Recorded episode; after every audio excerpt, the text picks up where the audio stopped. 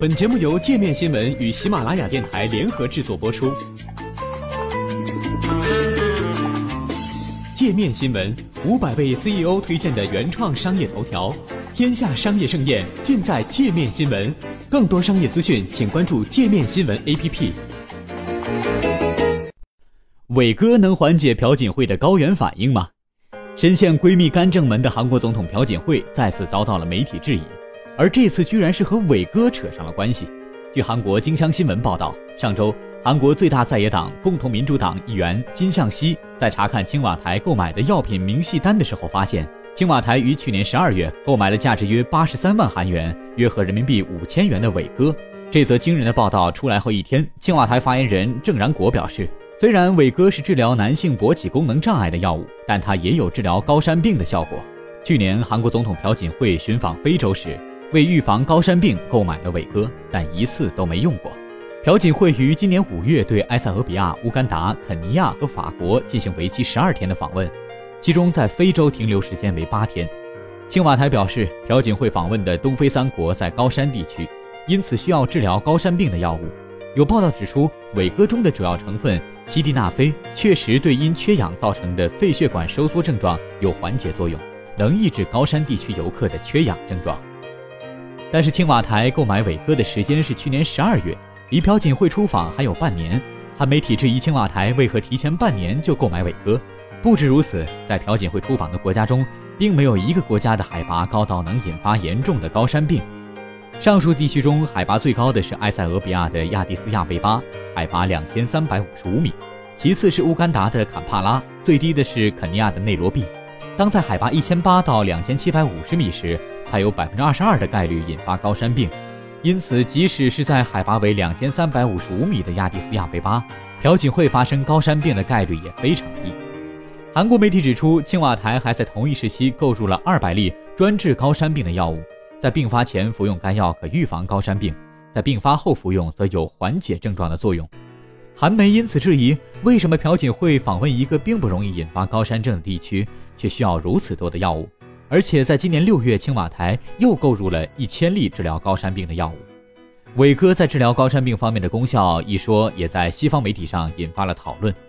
高原登山者和生化专家们表示，登山者有时确实会使用伟哥来避免高原反应，但其是否有效还没有得到临床证实。已在全球所有十四座海拔八千米以上山峰登顶的澳大利亚登山客安德鲁·洛克说。大约在十年前，他就第一次听到登山者中有人聊起使用伟哥来预防肺水肿。在高海拔时，人体肺部会积有液体，使呼吸变困难，甚至导致死亡。洛克说，在登山时使用的好处是，如果出现高原反应，这种药物能帮助扩张血管，把液体带出肺部。如果排不出去，液体就会呛到你。他说，尽管治疗肺水肿最好的方法是下降到低海拔位置，但伟哥有可能帮助减缓症状。某登山向导公司的 CEO 新西兰人盖伊考特则表示，他知道伟哥曾在高海拔做过测试，但他不相信其效果已经得到证实。他开玩笑地说：“对一支探险队来说，伟哥最好的用途就是别让人们夜里就从床上爬起来。”澳大利亚默多克大学生物化学讲师加斯梅克博士说：“从分子机制角度看，伟哥或许能被用于治疗高原反应，它能扩张血管，因此你可以把血压降下来。”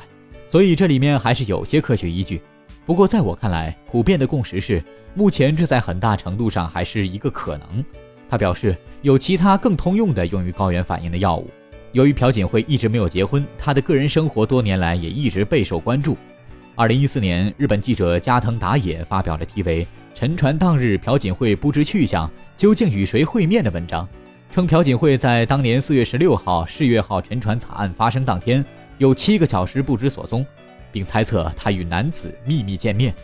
韩国团体向韩国检方告发加藤打野，称其用毫无根据的虚假报道来污蔑国家元首的名誉，扰乱国家根基。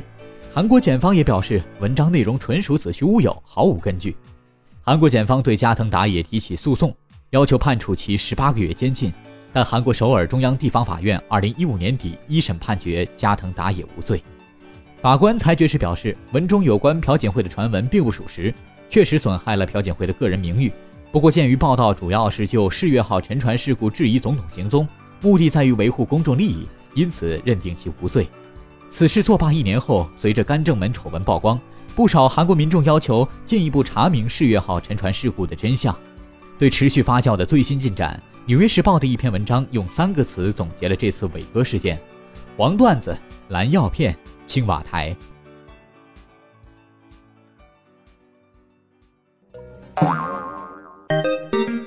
还想了解更多世界各地的商业趣闻，请关注“界面天下”频道微信公众号“最天下 The Very World”。